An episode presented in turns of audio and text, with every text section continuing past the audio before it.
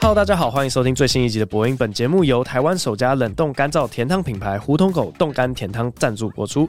我的生涯曾经发过几次的食物战争，像是芋头别来乱，根本不下饭；火锅加不加芋头的两派就打得你死我活。然后我说，哎，洋芋片不是饼干，因为它真的就不是。又跑出一堆称洋芋片为饼干的邪教，胆敢来挑战我。各位，我现在要来掀起新的一波食物战争啊！我个人是认为啊。咸汤才可以是热的，甜汤就应该是冰的。那些喜欢喝热甜汤的，全都老人。Yeah, I said it，我就这么讲，怎么样？喜欢喝热甜汤的，全部都是老人。那种以前学校营养午餐啊，大家看到说，哇，今天的汤是珍珠奶茶，还满心期待，就送来什么热的珍奶，我整个倒掉，我直接不喝。什么东西啊？谁要喝热的珍奶？好险！胡同狗冻干甜汤就没有一定要喝热的。胡同狗是台湾原创品牌，冷冻干燥技术全新突破，让一碗甜汤收纳在一个小小的包装里，非常方便携带、方便储存、方便食用的同时呢，还保有现煮的风味，让你时时刻刻都吃得到现煮的甜汤。而且产品纯天然，不使用任何化工物质，像是色素、香精或是增稠剂。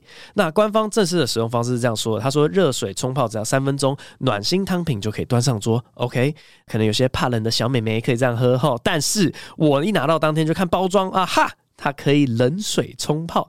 虽然包装是写说泡的时间要热水冲泡两倍，可是我自己实验室不用，大概三四分钟就可以喝了，好爽！绿豆汤就应该是冰的，OK？我真的从来没有遇过别人绿豆汤是喝热的，真的没有，喝的都邪教。OK，好，要、啊、不然另外一个方式就是热水先泡三分钟，然后放冰箱放到冷却。但我自己是没有这样试啊，因为我觉得冷水泡就已经很 OK 了。那我所有口味都喝冰的，桂圆红枣银耳汤冰的。红豆汤冰的好爽！现在输入优惠代码 B R I N，享全站商品八五折优惠，链接和详情请看资讯栏。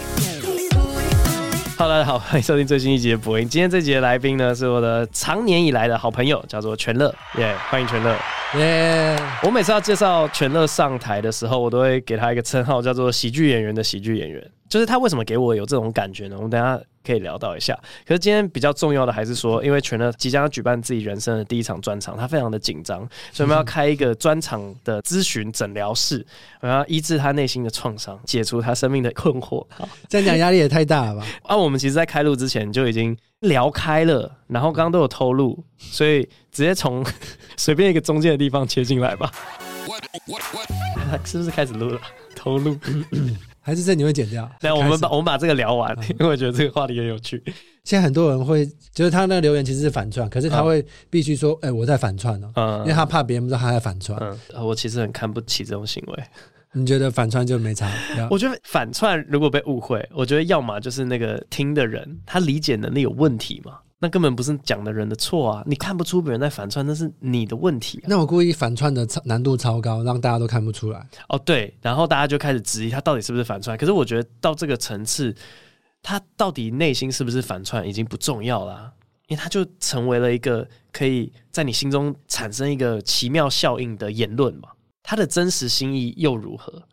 哦，可是你这样讲的比较像是说观众跟表演者的落差。你是说有些观众会在乎真实性，是不是？就讲话、不是，我是说以艺术家来生活。当一个艺术家丢出一个东西的时候，他有他想表达，或他没有。对。可是你观赏者的话，有不同的感觉，会解读跟理解你的童年创伤，或你的生命经验，嗯，你的感情过程跟学识，嗯，然后导致你有不同的解读，哦，都会超级不一样。嗯。你有没有讲过一个笑话？你就觉得这个笑话超级稀松平常，然后看到那个人真的发生就是说，哇，原来我那时候讲的笑话这么黑暗。你有这种经验吗？嗯，没有，真的没有。可能是因为我的笑话很多都是他 set up 都是我真的遇到的事情，然后这 punchline 可能是夸张化或是假的这样。哦，所以我平常不会讲完一个笑话，然后回头来看说啊，可能有人真的是这样，我都确确实实的知道，真的有人就是那样。哦，所以你的冒犯性更强。对，就是哦，我知道有人这样跟他这样讲。对啊，因为我讲的东西大部分都是我真的看不惯某行为啊，就好比说我第一个马上想到的笑话是我以前有讲过一个是。单行道里面逆向骑车的机车这样子，反正我记得还载一个人，然后差点撞到我，说干你娘妈，你最好撞死！单行道里面逆向骑车，结果他后来到了巷口，他直接左转进医院，就是他是要很紧急的送一个人去医院。对我来讲，那个误会是那个误会是很好笑的，因为你以为你是正义的一方，但是人家其实对有超正当的理由，他在抢救一个生命，他才逼不得已逆向。你看不到全局，你凭什么批评别人？哎，可是这个笑话好像从来没有登上网络过。哦，你从来没讲过吗？我有讲过，应该是在我人生的第一个专场里面。哦、真的、哦。然后后来，我这这个哇，真的是跟今天的主题不谋而合啊！我人生的第一个专场。大家看到了可能会觉得是吉娃娃，可是实际上吉娃娃的前身有三场，一场叫做没有什么不能说，一场叫做我很抱歉，第三场叫做为什么一定要有主题。我各讲了一个小时，然后我把这三个小时里面比较好的六十分钟再抓出来，然后变成一个巡回，然后就叫吉娃娃，是我人生的第一个专辑。那你原本那三场的时候，三个一个小时都没有重复吗？都没有重复。那很恐怖，你是花多？你知道更恐怖的是什么吗？是什么？他是我在做夜夜秀第一季的时候，我一个月要生一场专场，为了要养夜夜秀。然后你一个月写一个小时，我一个月写一个小时，因为观众可能不理解，通常要写一个小时的话是一个 大概一年吧，累积好几年，然后之后再用一年的时间再完成。哎、欸，对对对对对，所以那时候为了要养夜夜秀，我要办专场，那个票房去 cover 夜夜秀的亏损。那你有算说你那时候的票房？你补足了大概多少吗？就是夜夜秀的亏损，一定没有补满。那你那时候办第一场专场的时候是情势所迫的，是吗？对啊，对啊，对啊，对啊，大概 cover 了大概两百万吧。那那些收入我大概都没拿，就全部拿去补贴夜夜秀这样。我是这样起家的。呃，这很悲伤哎，对啊，因为大家会以为说你办第一场专场应该会是说 OK，我要就是我终于累积到一个状态，然后我要给出去了，OK，我要让这世界看到真正的我。这你有讲过吗？啊，没有很具体的讲过，可是当时有在跟的人大概都看得到。可是，嗯，在补足这个缺口之前，你有想要办专场吗？我那个时候大概觉得还没准备好吧。可是那时候你其实也已经讲超多年了。没有啊，我错，这个也是很好笑。没有，没有，我们很早就认识啊，在旧卡米蒂，在旧卡米蒂应该是一六年吧。我其实不太会记年份。哦，哎，对我超像老人，因为讲对年份，因为我特别不记年份，就是因为讲年份感觉很像老人。那是一个秋天，那是而且而且都只讲后面两位数，你不会说二零一六年，你说那是一八年的秋六年，对，那是一八年，一八年。对。好，我来那时候我的什么仓库没有啦，因为我回台湾就一六年，所以我们在旧卡米蒂认识应该是一六年，然后夜夜秀是一八年的七月开始，所以我是讲了第二年我就开始在做夜夜秀。所以你那时候上去做专场的时候，你觉得你是完全没有准备好？为什么变成你在访问我？没有，这样很好，这样也好，OK，因为也是你的第一场专场啊。哎，是是是，对啊，一八年要做夜夜秀之前。我 stand up 讲过最长的一场，就是我跟龙龙的拼盘秀，嗯，一个人讲半个小时，嗯、所以那个时候要开始做夜秀，就说，哎、欸，我们这样会亏很多钱，你要不要办几个专场来 来来补那个洞？的时候，我是觉得我完全还没有准备好，嗯，所以赶鸭子上架，但没办法就硬上，而且我我记得前面几场我其实没有讲到一个小时，是加上前面贺龙跟 Jim 的暖场，总共加起来一个小时。可是你怎么那么密集？一个月一个月一个月，假设以四十五分钟来讲的话，嗯，你都你都产了快一百五十分钟。我真的不知道那时候怎么做到的。被逼到极限的时候，人会发挥出无穷的潜力啊！真的吗？对啊。那你有在现在自己一个一个办的时候，在前面还摆烂很久吗？你就会觉得说啊，我可以摸比较久啊，或什么的。我觉得的确有一点食髓知味。我知道把自己置之死地之后，我就会生。然后我现在很长就是要生一个东西出来的时候，我会先摆烂一阵子，然后等到时间开始急迫起来的时候，那个时候产出是最有效率的。那你急迫的天数大概是几天？我可以参考。哇，现在很紧了，就好比说小巨蛋，我很认真的准备，我不太有松懈的时候。嗯、可是像前几个礼拜的那个 G 八高峰会啊，反正制作人跟我们要了一个是演出前一个月要交组织稿，嗯，然后那组织稿我完全是应付了事，我随便交了一份。然后我根本没有要讲这些内容。嗯，大概到了演出的前一周，我接到了一个通告，然后我遇到了一些事情，我觉得啊，这个这个故事蛮有趣的，我可以把它编进去，然后我才多出了大概六七分钟，可以讲满十五分钟。所以那个时候大概就是用一个礼拜的时间写个一半，然后有另外一半是吃老本这样。懂。对，因为我们之前有聊过，就是要怎么样产出那些内容嘛。然后跟你聊的时候，你会说一定要多去玩，然后多去工作，或者去看这些世界。对对，不然真的偶尔会陷入说，在一天，然后就是一直看着电脑，然后产没多少东西。对。可是你现在还会有那个坐在电脑前面，然后产没多少东西那个状态？呃，会。但遇到这种情况的时候，我就会很快的知道，哦，现在这样不好。然后赶快走。可是你走的时候，你去别的地方的时候，你会你会担心或焦虑说啊，那个我还没有处理那个，还是你就可以完全切开，不好啊，然后就出去探索世界。欸、我我觉得好像有点切得开、欸，你怎么办到？应该就经验告诉我说啊，不用担心啊，不用担心啊，现在放松一下下是啊，因为你有等一下会有更对的，我会有更好的产出，所以先不用担心。我有问其他喜剧演员，嗯，然后他们就说他们也会有这种状态，嗯，他们的做法就是很焦虑，很焦虑，很焦虑，然后一边完成，好像没办法直接像你这样切得开、哦、啊。OK，好，好像这样也有过，这比较接近那种以前在做夜夜秀时期，明天就要录影了。哦，他一路焦虑到录影，但是专场比较没遇到，因为我我觉得我的招很多啦，就遇到那个写作障碍的时候，我的突破障碍的招数很多，所以我现在不太会卡住。嗯，就除了去做奇怪的事情也是一招之外，我觉得看其他人的作品也是，因为我这个人就是嗯，怎么讲？我看作品的时候，我觉得我蛮容易可以看到优点跟缺点。嗯。一跳就跳出来，我可以马上看到缺点。那看到缺点的时候，我有个本能性的说：“看你你在你在做什么啊？给我做，我一定做得比你好。哦”然后你就会有很多灵感，就是哦，如果同一个前提或类似的前提，你会怎么切入？你会怎么讲？然后那些东西就会帮助你创作。所以那个负面的刺激也有，然后正面的就是看到一招，觉得看这招好屌哦，好想抄，好想学哦，换汤不换药，或是换一个 skin 的学某一招，那这个也有助于刺激。创作，所以我觉得看别人的 stand up，或是甚至不一定要 stand up，任何的作品，然后你看到某一个表演，你很想抄，你就会马上被激发出来。可是我们之前好像有聊过，就是我个人看那个 stand up comedy，我会觉得他是超级吃脑波的。嗯、然后之前跟你聊，你说任何你不管你喜不喜欢他的喜剧表演的专场，你都看得完、嗯嗯、啊？对。可是我没办法，我只要看个两三分钟，我觉得哦，他的思路、逻辑、口气，或者是他的切入点、角度，嗯，太不一样，我就看不下去了。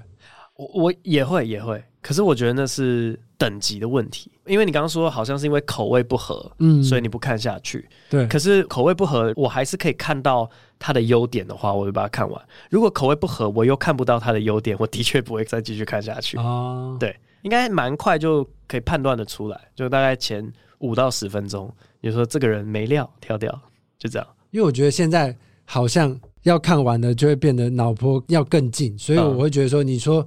我是喜剧演员的喜剧演员，会不会是因为是这种原因？嗯、哦，对，因为我们到底除了我之外，有没有其他人这样讲过你啊？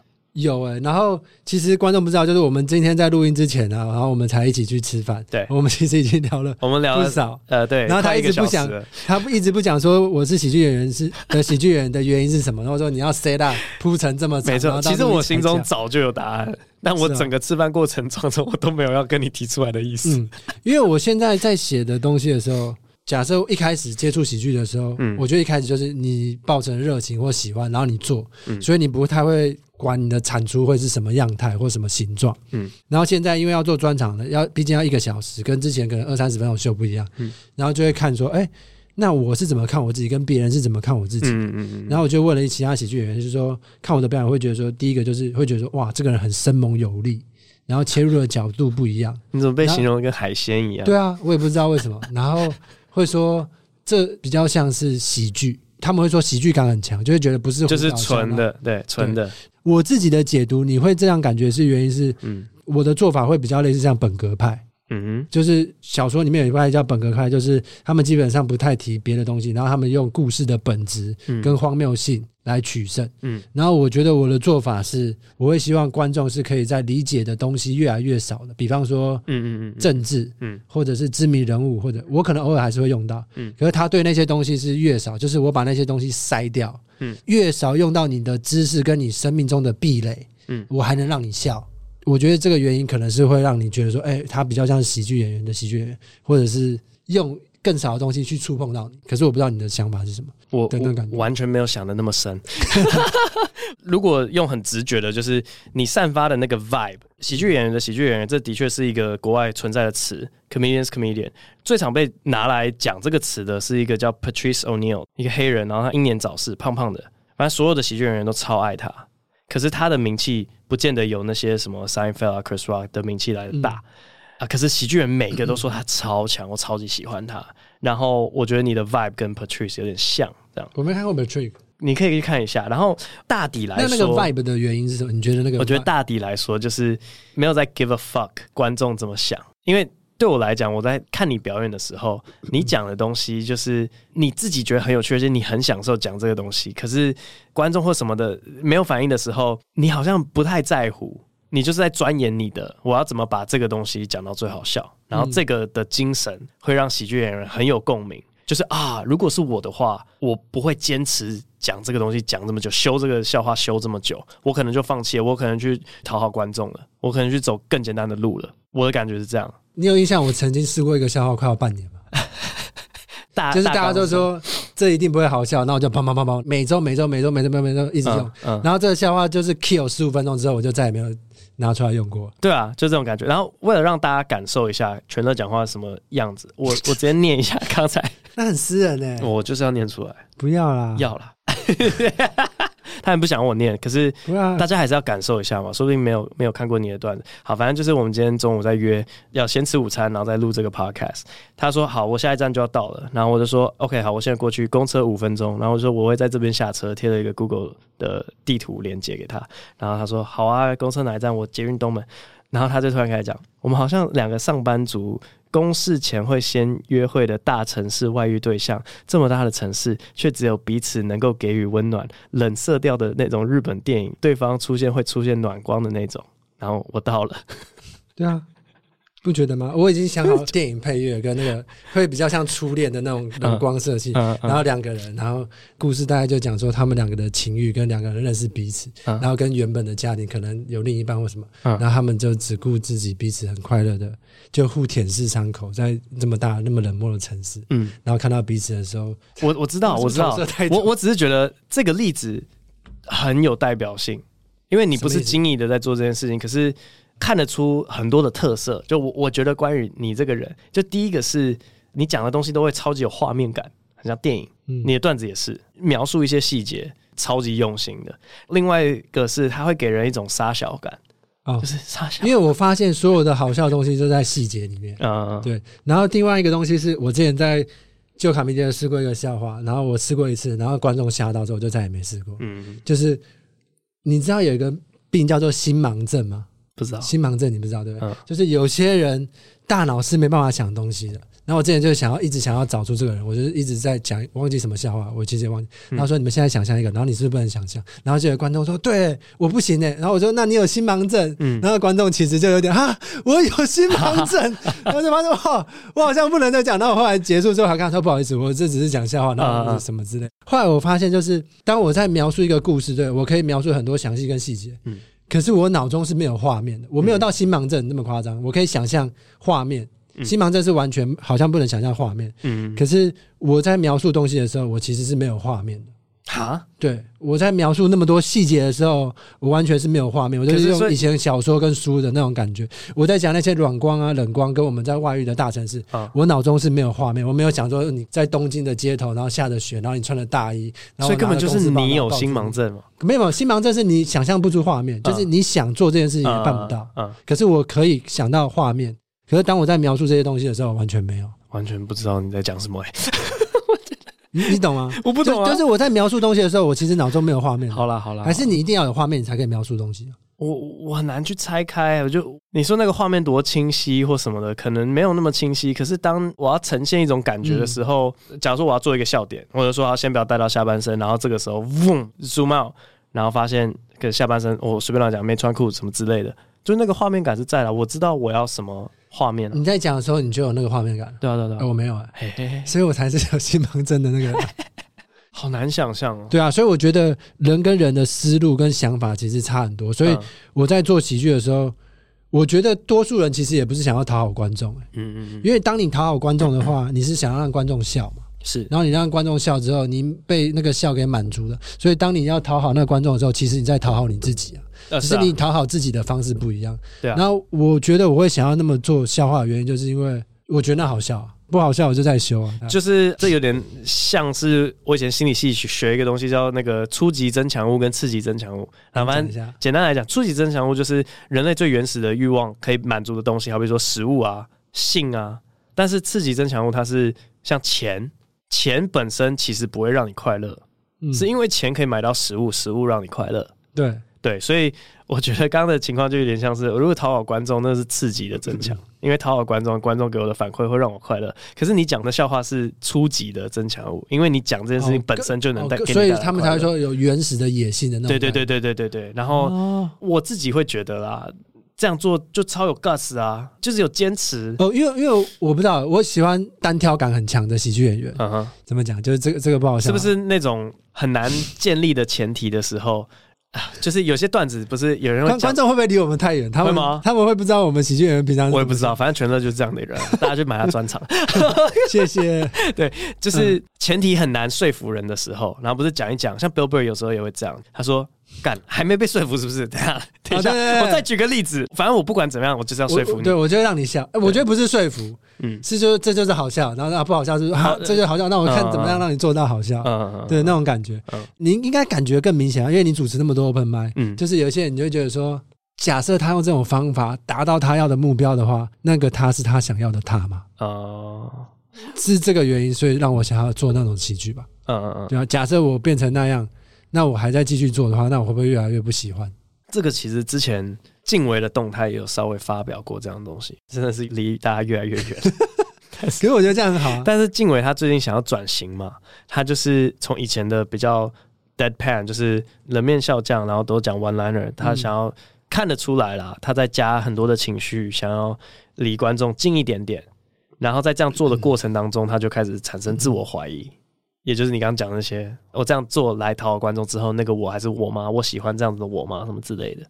然后我以前也有遇过这样的事情啊。这个其实四集之前跟 Birdy 聊过，就是说我以前是有坚持的，就我以前比较有 guts，我会讲一些我认为好笑，然后你们笑不笑随便，反正我就是要讲。然后我现在都不讲了，我现在就是讨好观众。所以看到别人还坚持做这件事情的时候，才会格外的尊重。说还是有有理想的人存在这个世界上，其他人都苟同了。我觉得现在红的那些啊，什么贺龙啊、什么豪平啊，全部都苟同了，包括你自己。我当然是啊，我是苟同最多的、啊。哎、欸，你这很沉重啊，因为因为某方面来讲，你已经是台湾的，就是单口喜剧里面最知名的演员嘛。嗯。然后你再跟我讲这件事情，等一下我我就要调试一下。这个我想过超远的，我远到觉得。我可能要等到退休之后，财富自由之后，然后我爽出来办一次专场，我再出来办一次专场的那个时候，嗯、我才有办法讲出我自己真的喜欢的东西。因为我又不用靠这个过活，我也不用养公司，我我其实不用做这件事情。其实你会不会怕说，你知道很多小说，那种欧洲小说或俄罗斯小说最喜欢写这种，就是嗯，OK，好，就是我付出了社会责任之后，然后我再提起我的武器，然后上战场之后，我发现。我已经不是那个三十岁之前对啊雄心壮志，对对，那时候的那时候的你会，我觉得有可能啊，当然会啊，我都喜欢跟别人讲，就是。哎，我我你原本你原本记得你说你这一集是要你来哎对，就是你办过专场，然后你来智商我，结果变我来智商你，对对对，没有我我完全会变成昆凌之后的周杰伦，大家懂我意思吗？就是不行啊，现在周杰伦出专辑的时候，咨商是工作压力也太大了吧？啊，没有，那那我们换到你身上啊。不行，你最近很焦虑嘛？对不对？不行不行，我我觉得我承受太多。可是我觉得你比较不一样的是，比方说我们在旧卡米蒂认识你的时候，然后你那时候刚刚要成立萨泰尔，我会觉得说你这么做，或者你的一些商业妥协，是为了让喜剧更被看到。是啊，是啊，是啊，对啊。所以你是有很大的商业妥协的这一块，嗯，就是你其实承受的比你自我包袱更大的东西。我觉得妥协这个词也是用的蛮好，反正就是都是比例上的在让步。我也不是。百分之百都讲，我知道，我知道，很不屑的东西。嗯，只是如果给我最理想的选择，我办专场的频率不会长现在这个样子。我现在是连续五六，对吧？我每一年出一个，哎，可是那个有个现实原因啊，就是公司要现金流要嘎的过来，或是公司的营收要某个数字，我必须每年这样子一直办啊。那你在双声道的时候，那时候你会觉得说，我一个喜剧演员为什么要又唱又跳？哦，对啊。那个说最 real 的，就是他只是在想办法建立一个商业模式而已。我我懂啊，我懂。因为因为 stand up 的东西就是发了之后就死了嘛。可是我们那时候的想法就是，音乐的喜剧会不会发了之后还没死？你听到之后反而可以继续到演唱会继续唱，懂？然后还可以续命。如果可以续命的话，我们其实只要花那一年的成本，投资报酬率没有纯 stand up 高，因为编舞嘛，团队嘛，那个舞台 VJ 整个都要做的更高一个档次。可是我可以一演再演，然后甚至我之后的年，我只要出两首歌、三首歌，嗯、然后混以前的精选，这样就可以一直出演唱会。长久以来，它就会比较轻松，而且比较赚钱。可是我觉得做完第一年之后，我就发现我真的 好不喜欢唱跳哦，真的。好讨厌！那那你有在背后那种哭吗？还是那种抽两烟，然后把烟弹掉了啊？跳舞，然后换上衣服，撑过去就好，撑过去就好。等一下，哎，那你在哪个时候是你这喜剧产出或专场是你最喜欢的样貌跟状态？呃，最近比较进入轨道，三重标准跟破蛋者，我我比较喜欢。反正我每年都会设定一个我要在专场里面达到自我实现的个人目标，然后我觉得在三重标准跟破蛋者里面我都有达到，所以就觉得嗯不错，我很棒，继续加油。懂？对，就是你有设立一个一个目标。对啊，你说等一下不要再访问我了，好，应该是我要访问你。可是你还没讲完说像喜剧演员的喜剧演员的原因是什么？哦，你只有讲 vibe 还有吗？这个是很大的一个原因。然后第二个原因就是，我忘记有没有在这个 podcast 里面提到，可是我会跟比较亲近一点的喜剧人讲，就是我通常在写段子的时候，我其实出发点也不是我觉得有趣，是我很明显知道某一群人在乎某个议题，所以我写了这个东西。我自己其实还好，我懂。嗯，可是那你会像我这样啊？因为像我的产出都通常是比较黑色幽默，嗯，或者是那种比较哈扣，或者是攻击强度比较高的那种喜剧，可是。我发现我自己不是这种人啊，就是我自己明明会喜欢看什么仓鼠啊，啊或可爱动物啊，啊然后看一些很可爱的东西，啊、就不知道为什么自己的产出都会这样。哦，我知道，而且我觉得这现象非常有趣，因为我最近有一个结论，就是你不觉得物极必反吗？啊，通常很讨厌、很讨厌某一种类型的人，其实是他想要当那种类型的人，但他压抑自己，他不去当那种类型的人，那他就会很讨厌，说你怎么可以这样子？哦，这让我想到，这就是马蹄铁理论啊。极左跟极右可能到最后会变得很像，嗯，就像一个马蹄铁一样，就是从左边到两边，其实绕过一个圆弧。嗯，你们极左跟极右其实会很像。嗯嗯。你讲的这个，就是我现在看到我自己相处没那么起来的人，嗯，我都会觉得说，仔细看的话，他一定有某一个我的面相，对啊，然后是我自己不喜欢的，是是是，对。就像 Jim 其实超有正义感的。他在台上都会说：“我不是一个好人或什么。”但他的正义心非常的强，他会看很多事情打抱不平，说：“你怎么可以这样做？”可是，在他舞台的人设里面，他就是一个很糟糕的人啊。那为什么大家会想要呈现一个？就你也不会说台上的那个不是你，对不对？他是你吗？所以我才觉得这个好玩，就是因为那个东西一定是你的过去的生命经验累积出来，然后被丢出来的东西嘛。嗯。比方说我在台下，我根本就不会想到我在台上那些东西。可是当我在写本的时候，我会写出来，嗯，然后甚至会觉得好笑，所以我才会更觉得说，那到底是不是我，还是那其实是一个，我觉得我没有那么接近，或我没那么喜欢的我，所以偶尔反而会觉得说，不知道你会不会就在台上的时候看到那个人，会觉得哦，那个人很好笑，可是好像没有那么喜欢那个人。哦，现在我们大家都做喜剧六七年，后段的时候会有这种感觉，嗯。先回答那个到底是不是你哈？我感觉起来好像大家都是一个被压抑的自己吧。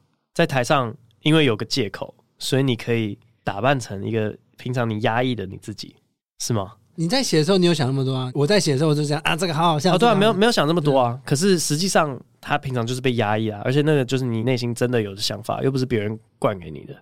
哦，可是我最近听到，所以在台上表演才会觉得很舒压、很抒发，因为平常不能表现成这个样子。嗯，是啊，我不知道，可是我觉得很有趣，就是表演的这一块的这个现象，跟很多就是好比说，很常我们办演唱的时候的那些留言，他们都说只会骂别人人根本下三滥或什么的，就是他同一句话里面出现了矛盾，就是他说我们只会骂别人来得到优越感，然后一群下三滥什么之类的，可是他同时也在骂我们得到他自己的优越感。我觉得这种情况一直在发生。你看不爽别人的点，其实就是某一种你心里的映照。你还会因为这个受伤吗？不会啊，不会，不会。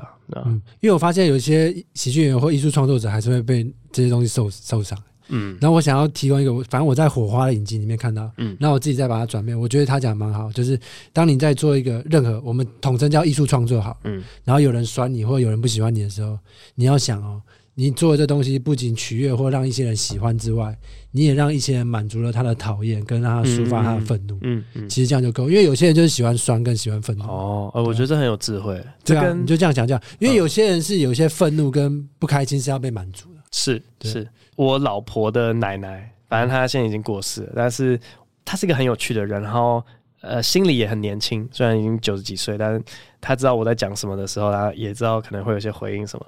她也是会讲很类似这样的话，她就说那些人他们没有别的地方得到成就感了，所以他来这个地方采你就给他们吧。他他讲出这种，对对对，所以我觉得那是一个 生命的智慧啊。哦，可是我有一件事我还蛮我觉得还不错，就是我从来没有在 YouTube 按过到赞。嗯，我好像有，对我好像按过贝多芬的的一些歌。对，我觉得 我觉得他可以再更进步一点点。你说贝多芬吗？对啊，他都不求进步。他都只会写一些什么洛可可，我也不知道。因为我都觉得说，我就直接点上一页就好。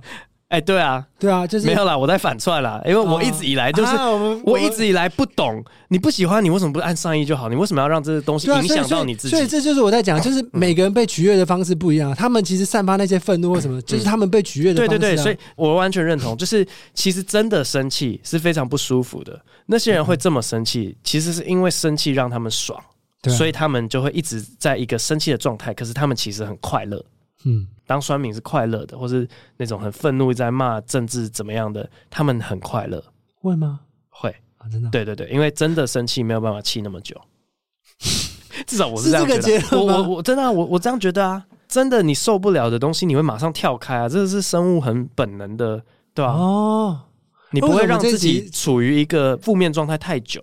聊得很精神上的东西，对啊，其实博音好像蛮常这样的啊，真的很好啊，对啊，没关系，我受众什么都吃，我也在，我也在讲这句话，真的吗？没关系，其实我们没有什么，观众都超爱听的，然后其实观众很不喜欢，他们一直写 Q A 来搞，为什么要没有啦？他们没有的，对啊，他可以啦，我觉得大家都会有共鸣啊，我懂啊，可是变成这种感觉是，我不知道你会不会，就是通常。跟你比较熟识的人反而会给你评语，可是我做喜剧也喜欢这样，就是我不喜欢去评论或被评论，你懂？哦、我觉得那种感觉就很无聊。嗯嗯。然后我那时候跟你好像聊过钱信一吧，就是一个喜剧演员。然后我超喜欢他，就是他说他最不喜欢的就是那些评论喜剧演员的人，因为他们从来没有做过喜剧，没有在台上，然后没有打磨过笑话，那你凭什么去评论别人？嗯，那种感觉。嗯。可是你现在在准备专场，你不会很想要收到别人对你目前准备的东西的评价吗？因为至少我在准备专场的时候，你如果说有任何的焦虑或是不安全感，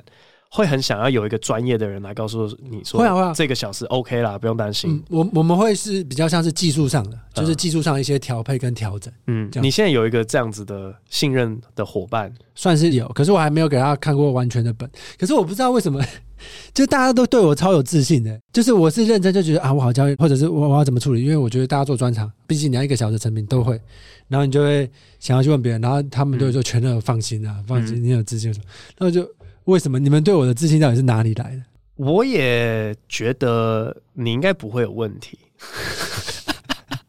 原因就是因为你太独树一格了，你的那种杀小感会让一些假如有笑话没中好了。假设啊，看起来也不像没中，就是一个哦，他故意要做这个哦，对。然后我们我们刚刚吃饭聊到一个问题，我们也没讲完是，我的风格好像就是我在台湾没有参见到任何相同的人，嗯，所以我也不知道我可以找谁，就是当那个，所以我就变得变得很技术性的，嗯、就是问说这样子。好，反正我们刚刚聊到的一个东西，就是因为没有人用全乐这种风格先成功过，所以他不太知道说他要继续坚持走他自己的风格，还是要。调整，对啊，要调整。对，然后我的想法就是，千万不要调整啊！市场里面的那个独特性，才是会让你永保价值的东西啊。你如果调整了，变得跟别人有点像，你的可取代性不就变高了吗？可是我调整的可能不会是想要跟别人有点像，嗯，而是我觉得艺术性跟商业性是可以被并行的，绝对。嗯嗯。所以我现在在做的东西，就是用技术上的东西，让那个笑点，然后铺陈或什么什么，让大家都可以。更打开，就是让一般没那么喜欢我的观众也是笑得出来。嗯哼，对啊，就是基本上都可以做得到。像我的风格，你说很独树一格会很强烈，可是我会觉得说，哎，是不是我的反馈不够多？就是这么说啊，就是我的变变现性或什么什么不够多，我会觉得说，哎，我需不需要再坚持这个风格？嗯，也没有说坚持，会不会需要再这样做这种方式的演出，嗯嗯嗯，所以会觉得说，哎、欸，那这样的话就可以用办专场，然后再更厘清，然后再更往前，嗯嗯，然后也希望说，没做过一个小时的表演，然后做做看看是怎么样，嗯、因为一个小时的表演跟我们之前拼盘秀十五、二十、三十分钟，完完全是落差，完全不一样啊。那时候问那个张所求，就卡米蒂喜剧俱乐部的老板，然后就说，对，就是你十五分钟到半个小时，半个小时到四十五分钟到一个小时，难度不是加倍的，而是立方的，嗯嗯，对，完全可以感觉得到，对啊。你有没有在做的时候，你会发现说，哇，我们做的工作真的很神奇耶。嗯，就是我那时候跟另一个喜剧演员聊，然后就说我们花了几年时间，然后好几百天，然后累积，然后可能就是一个小时到九十分钟，然后几天把它演完，就很热血，很像那种热血高中生或男子高校生那种感觉，就是很青春的。你有这种感觉吗？我完全没有这种感觉。为什么？我，我就觉得这工作，我的工作感超重啊。哦、对。对我来讲，比较像是，就大家在公司里面，你可能会知道，公司好，最近我们就是要公司要举办这个活动了，要把这个活动举办完，需要哪些必备的要素，然后每个东西都有一个非常详细的 deadline，deadline，deadline，deadline，deadline，然后你就是要在那边，然后我不能被骂，我不能被其他人骂，我我这样的话会拖累其他人，就是对我来讲，工作感很强。那你觉得你们假设没有 deadline 的话，你可以产出一个小时的内容？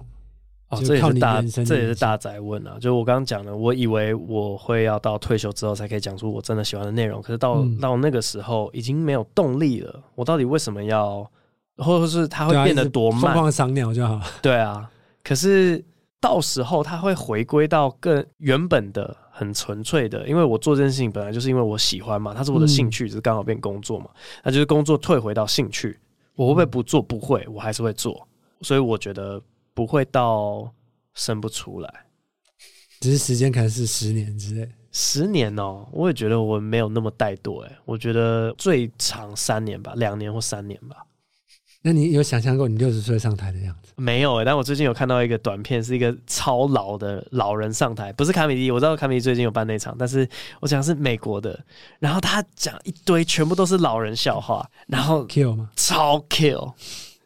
他的笑点全部都是类似那种，就是在上台，然后大家欢呼尖叫之类。然后他说：“你们有反应吗？我听不到的那种，就是只要用外表就可以达到的前提。”对，讲多久？哦，因为是短影音，所以都是一分钟以内。对，但那一分钟我好像看了三个笑话，都是这种路线，但都超好笑，因为他真的看起来就是走路走不稳那种，八九十岁那种。对对对。啊！可是我会想要看老人笑话，讲完全跟老无关的。哦，对对，好奇会是什么样子？那不是卡林吗？卡林去世前的哦，对对，就是卡林。嗯，啊，那个很屌哎，就是他最近最大的兴趣是拿以前的通讯录，然后一杠一杠划掉。你说乔治卡林？对啊，他他忘记八十几岁讲的那种，他说他会拿以前的通讯录，然后划掉已经挂了的人。我对我对他最有印象的是他讲一个笑话，然后完全让我震撼到是，他讲一个笑话，好像是有一个人到他家传教。然后把门打开，然后说你要来信我们的神这样子，然后说为什么？然后他就说信我们神就会有保佑巴拉巴拉之类。然后说如果我不信的话，十秒钟之后会有雷打到我身上，他就倒数十九八七六五三二一零。这个笑话应该是这样。嗯。然后后来就也雷没有雷打到他，他说哦，看来没关系，就关掉。嗯。然后我在差在差不多幼稚园还国小的时候，有人传教，然后我做过一模一样的事。嗯。然后你就是觉得。超震撼，就是有人跟你有一模一样的想法，跟一模一样的行为。然后我后来长大之后觉得超抱歉的，就是他们只是专心要好好做他们的事，然后这样子。哦，你会有这种吗？对方讲笑话，然后跟你的笑话，或者是超有共鸣或生命经验。比较像的是那种撞前提，你就发现说，哇靠，这个已经有人做了梗图或者什么，或者这已经有人讲过了。妈的，我的 大部分的心情都是这样。因为我之前你知道腿哥吗？腿哥，反正就是我在做一个赖贴图，嗯，然后我就做一个腿哥，反正他是一个腿型的人，嗯，叫腿哥宇宙。反正 anyway，就是我在做的时候就单纯一直做，一直做，一直做，嗯。然后后来我有个朋友他在法国生活，然后他就传了一个。他在奥地利玩的东西，嗯，然后他那个奥地利那个雕像里面也是都是腿型的人，啊，然后长得跟腿哥一模一样，然后就觉得超震撼，就是其实有超多艺术创作者在这个世界上的各个角落，是，然后跟你可能前提 set up punch，搞不好好几分钟都一模一样，或者你的艺术作品我想到。一模一样，然后竟然你们完全不认识彼此。是，我觉得那种感觉超级鸡皮疙瘩。我那时候看，因为腿哥就是很智障那种很可爱的贴图，然后竟然跟一个奥地利的艺术家做的雕像一模一样。嗯嗯，我有想到一段。我自己讲的 stand up，就是在吉娃娃那场里面，我讲到一个是，反正公众人物现在走在外面，真的都有一种，我是动物园里面动物，一直狂被看，然后大家想要照相，然后大家会在那边就是议论纷纷，说你看他在吃。我刚跟你吃饭就有这感觉啊，对对对，就动物园嘛，一直被见到，然后还有人拍照。然后反正我后来看 Jim Gaffigan 某一年的专场，他讲一模一样的前提，然后 punchline 超像，然后我现在很大胆讲出来，就是因为我先的。我先讲的，然后我就看到 Gaffigan 也讲，我就想说，对嘛，我还是很强嘛，对不对？我不是只靠表演获胜嘛，我觉得 喜剧的 sense 有在，好不好？可是我觉得这感觉很悲伤，因为你应该也遇过吧？嗯、就是有些人跟你撞前提或笑点一样的其他喜剧演员，嗯、然后来找你，至少我遇过至少十个以上，说，哎，全乐，我这个怎么跟你？是是是，那我可不可以可以讲？嗯，然后我就觉得很奇怪啊，就是。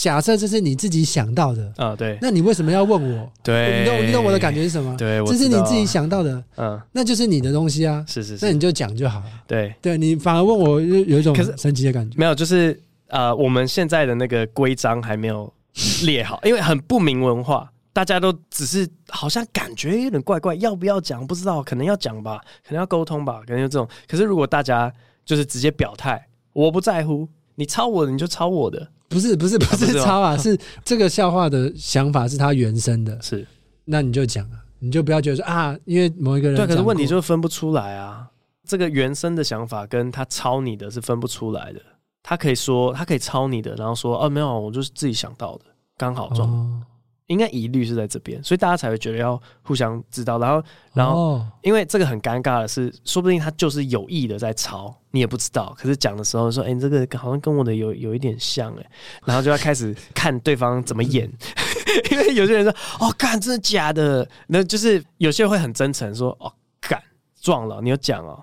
呃，这种就我我也比较相信，可是就是，那你那个后面到最后根本只是演技大比拼，对啊，就是演技大比拼。可是我我觉得完全无法避免撞前提，对啊，对啊，就是，哎，那大家遇到的事情就是你崛起之后，你有发现一件比较悲伤的事情，就是有一票的新来的喜剧演员，然后他们会完全以你或者是那种模板的方式来做喜剧，就会觉得有点可惜，就是他们的原生样貌跟艺术产出会是什么？诶、欸，你刚刚讲的这个现象，我有观察到，就我看得出来，谁在学我的时候在学我这样。嗯，可是我也不会替他感到可惜，我只会觉得，嗯，可能不适合你，或是他在走捷径的感觉。因为我也会抄别人的招嘛。嗯，可是你抄别人的招，然后要变成自己的东西，你一定会有一个步骤，是他要变成你的东西，他要看起来是自然的。我会看得出来你在用我的招，就是你还没把它内化成你自己的招。懂，所以我其实还好，我没有那么那么大的反感。我觉得很多东西都会从一个就是从抄袭，然后慢慢演化成经典，然后演化成手法的这个过程。我不觉得这个过程有任何错。了解，嗯，对，爬开就很容易录到这个样子。好，专场也快要演了嘛？对。购票在 KKTIX，然后台北的场次是三月二十九、三月三十，高雄的场次是三月中、三月十六，台中的场次是三月二号，在来福好事。好的，那这集 Podcast 上线的时候，他会已经开卖，但是因为我们现在录音的时间蛮提早的，所以我也不能问说，哎，先卖的怎么样？所以到时候就知道了。对，在 KKTIX 上。好的，如果你想要听不跟社会妥协的喜剧演员，请说。没有没有，我其实也很妥协啊，很妥协啊，只是在找妥协的点，还找不到。对，大家都是，大家都是。对啊，打全乐第一场专场应该就有。全乐第一场专场，那祝你准备顺利。对，会的会的，开开麦顺利。好，也祝你开心，身体健康平安。怎么录的很像过年特别计划？哎，我们那时候上应该也是快过年，一月中。对，大家新年快乐，就这样。新年快乐，新年快乐。好，因为这集聊得太开心了，所以 Q&A 没有。今天这集播音录到这边，别中间没有点，下集再见，拜拜。